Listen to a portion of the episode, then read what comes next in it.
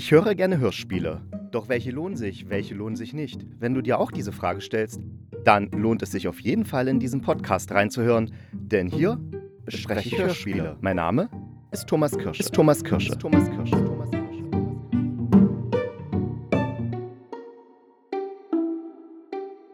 Ja, einen wunderschönen guten Tag und herzlich willkommen zu einer neuen Folge des Hörspielkritikers. Eigentlich nehme ich ja meine Folgen immer einen Tag vorher auf, damit sie dann gleich am Erscheinungstag früh in der Früh abgerufen werden können. Heute habe ich das leider nicht geschafft. Das heißt, gestern habe ich es leider nicht geschafft. Deswegen nehme ich die heute direkt am Mittwoch auf. Und das hat damit zu tun, dass ich erstmal gestern total erschöpft war von meinem Arbeitstag. Und auf der anderen Seite, weil ich unbedingt die ersten zwei Folgen von Der nette Herr Heinlein und die Leichen im Keller anhören wollte. Und das ist eine Kriminalgroteske, die auf dem gleichnamigen Roman des Autors Stefan Ludwig basiert. Und Anja Herrenbrück, die auch die Regie im Hörspiel geführt hat, hat eben das Buch so bearbeitet, um daraus eben ein Hörspiel zu machen. Und dieses Hörspiel, was aus fünf Teilen besteht, gibt es ab 16. Juni in der ARD Audiothek zu hören und wird auch ab 3. Juli beim MDR Kultur gesendet. Und ich hatte jetzt schon die Möglichkeit, die ersten zwei Folgen anzuhören. Und ja, was so mein Eindruck ist und so, das möchte ich euch jetzt erzählen. Doch zunächst der Inhalt. Herr Heinlein betreibt in dritter Generation ein Delikatessen- und Spirituosengeschäft. Und ja, das ist eben so ein richtig netter Typ, hat ein gutes Herz. Das heißt, er hat auch noch jemanden aus so einem Förderzentrum eingestellt, obwohl er gar kein Geld für den hat. Aber die Dame vom Förderzentrum hat ihn halt gebeten, können Sie dem jungen Mann, den Marvin, nicht eine Chance geben? Und dann sagt er, okay, mache ich. Und Marvin, der kann zum Beispiel, also zumindest am Anfang kann der immer nur in Zahlen antworten. Das heißt, der zählt immer und antwortet dann in Zahlen und mehr kann der angeblich nicht. Aber ist ein guter Arbeiter, hilft also im Geschäft mit aus und dann hatte Herr Heinlein auch noch seinen Vater, der dementkrank ist und oben im Haus lebt, also über dem Geschäft da, und äh, um den er sich dann auch noch kümmert. Und dann hat er noch ein afrikanisches Patenkind, dem er immer mal ja, Geld zuschickt, also die Lupita und ihr Briefe schreibt und so. Und dann hat er noch äh, ein paar Wohnungen, also in dem Haus, wo das Delikatessengeschäft ist, sind auch noch ein paar Wohnungen. Da sind auch noch die Werte, äh, die Werte, diverse Mieter, unter anderem der ziemlich unfreundliche Rottmann mit seinem Hund Bertram, also Herr Rottmann und seine Mutter, Frau Rottmann und der Hund Bertram und der Rottmann, also der Herr Rottmann ist so Sicherheitsmann und so ein, eben so ein richtiges typisches Arschloch. Und der Hund Bertram, der pinkelt eben immer an den Baum vor dem Geschäft, der gerade neu gepflanzt wurde von dem Marvin. Und ja, daran entspinnt sich auch so ein kleiner Streit, aber Rottmann ist eben so ein, naja, ein Arschloch. Dann kommt eines Tages ein Morlock, Adam Morlock, in das Delikatessengeschäft und ihm schmeckt das dort sehr gut. Ne? Er bestellt sich dann eine Pastete und dazu zwei Espresso, also ein Espresso vorher, ein Espresso danach, äh, nach der Pastete und findet das richtig lecker, diese Pastete und kommt daraufhin dann eben immer wieder und da entspinnt sich so eine kleine Freundschaft zwischen den Herrn Heinlein und diesem Morlock und der Morlock bittet ihn dann irgendwann mal, ja, er hätte so ein paar Waren, die er irgendwo unterstellen muss. Und dann sagt der Heinlein, ja, ich habe hier unten im Keller noch übelst viel Platz, kannst du da hinstellen, alles schick.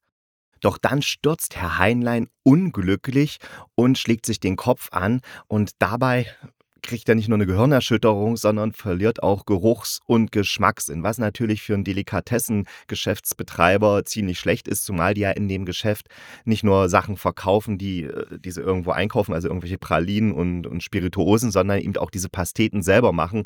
Und äh, das ist natürlich ein Problem, wenn man Pasteten selber macht und man kann die nicht mal mehr kosten.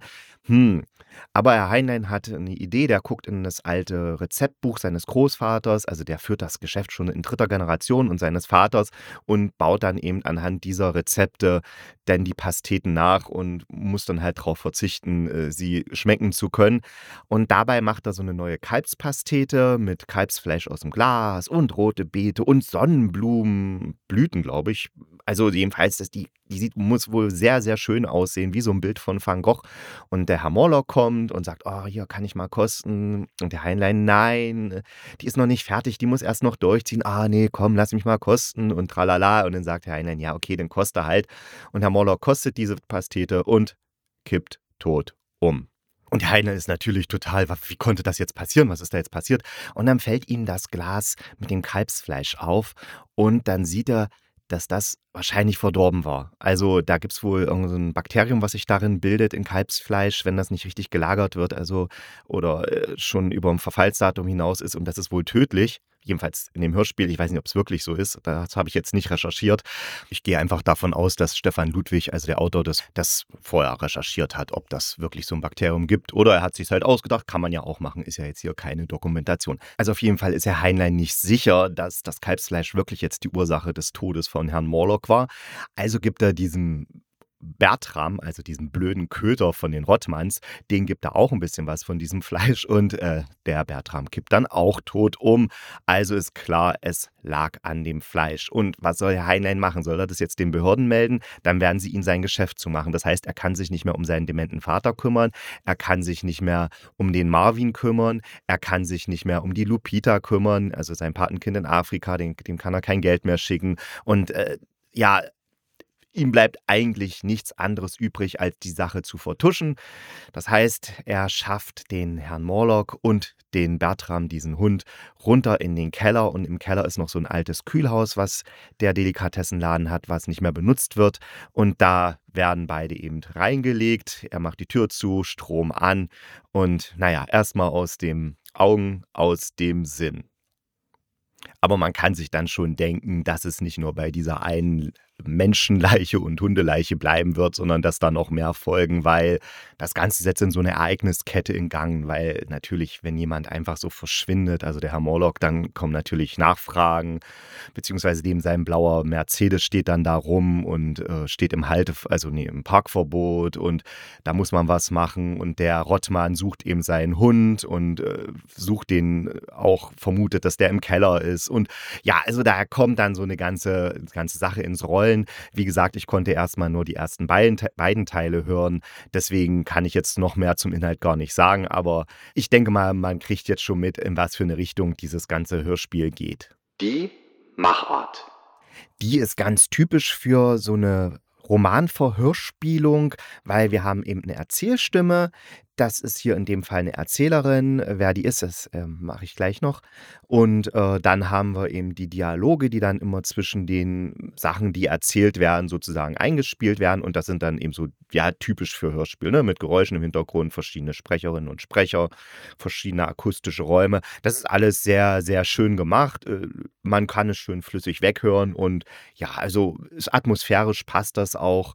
Äh, ja, vor allen Dingen, was, was ziemlich schön ist äh, und mir gleich aufgefallen ist, ist die Musik.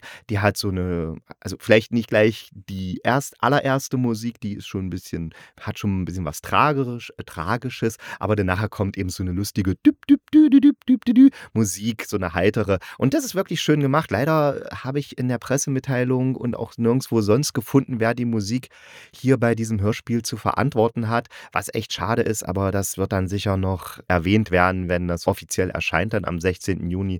Dann kann man sicher auch erfahren, wer für die Musik verantwortlich ist, weil die ist wirklich richtig, richtig schön gelungen. Darum habe ich die jetzt nochmal extra erwähnt. Die Mitwirkenden. Ja, bei den Mitwirkenden. Die Sprecherin, also Erzählerin, ist die Leslie Martin. Die ist eine ähm, deutsch-amerikanische Schauspielerin und ja, die ist eigentlich auch so ein, so ein Gesicht, was man eben aus dem Fernsehen kennt. Also da ist beim großen Bellheim hat sie mitgemacht. Bei, ähm, ach, was ist ich, Wilsberg, Ein Fall für zwei, Unbroken. Süßer Rausch, also Notrufhafen, Notrufhafen Kante. Also man, man kennt sie einfach.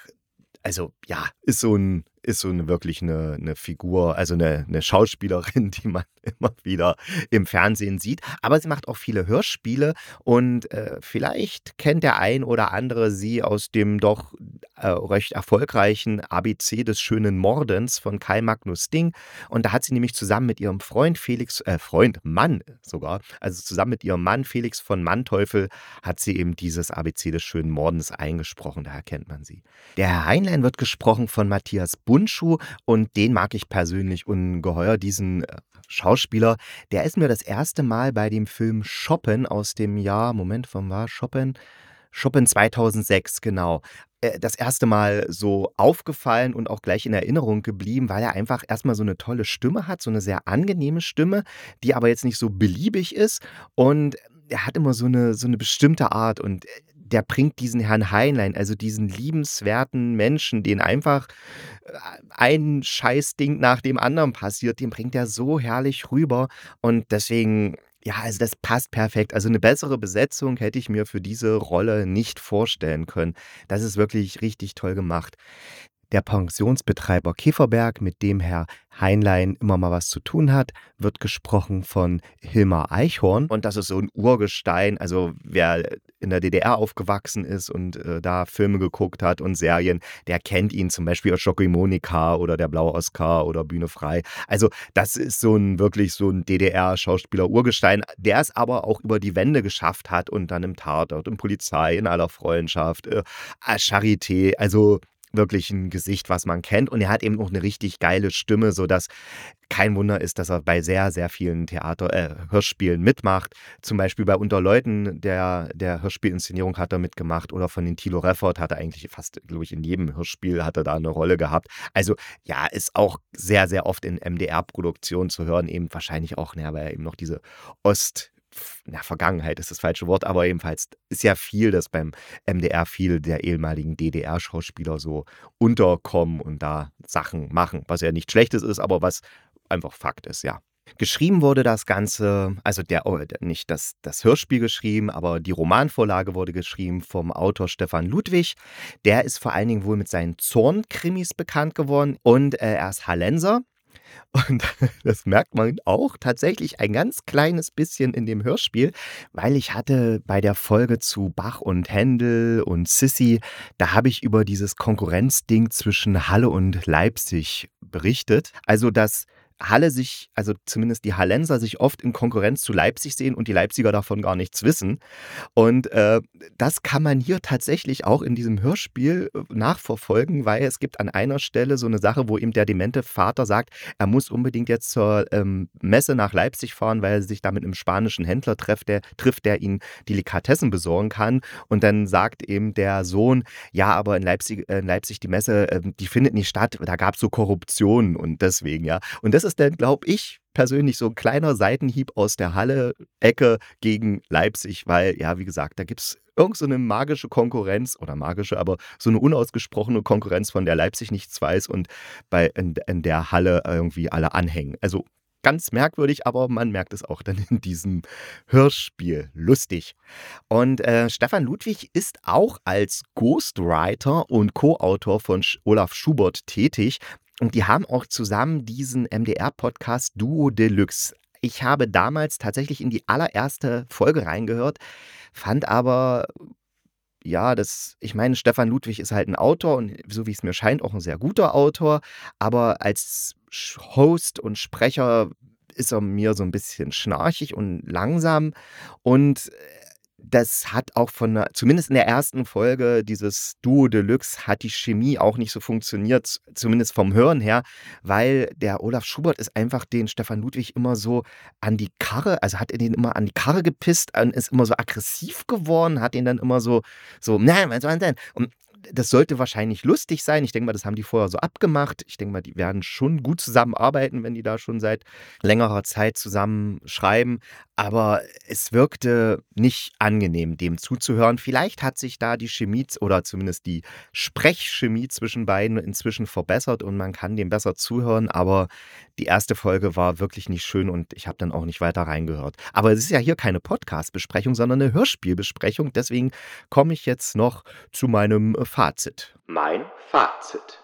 Der nette Herr Heinlein und die Leichen im Keller ist auf jeden Fall sehr, sehr hörenswert. Sehr sympathische Figuren, sehr plastische Figuren, man kann der Handlung sehr schön folgen. Das Einzige, was mir aufgefallen ist, dass die erste Folge nicht so einen Haken bildet. Also ich mag es immer, wenn ein Hörspiel startet und dann ist gleich am Anfang irgendwas, was man als Zuhörender nicht versteht oder was irgendwie einen Haken im Kopf bildet oder wo man denkt, hä, was soll das und so. Und das macht dieses Hörspiel nicht. Das geht tatsächlich eher los wie ein Roman, den man so in Ruhe liest. Also es ist jetzt nicht so langsam inszeniert, das will ich nicht sagen, aber das hat jetzt nicht so diese, diesen Haken-Effekt. Der kommt tatsächlich erst am Ende der ersten Folge, wenn eben der Morlock plötzlich stirbt.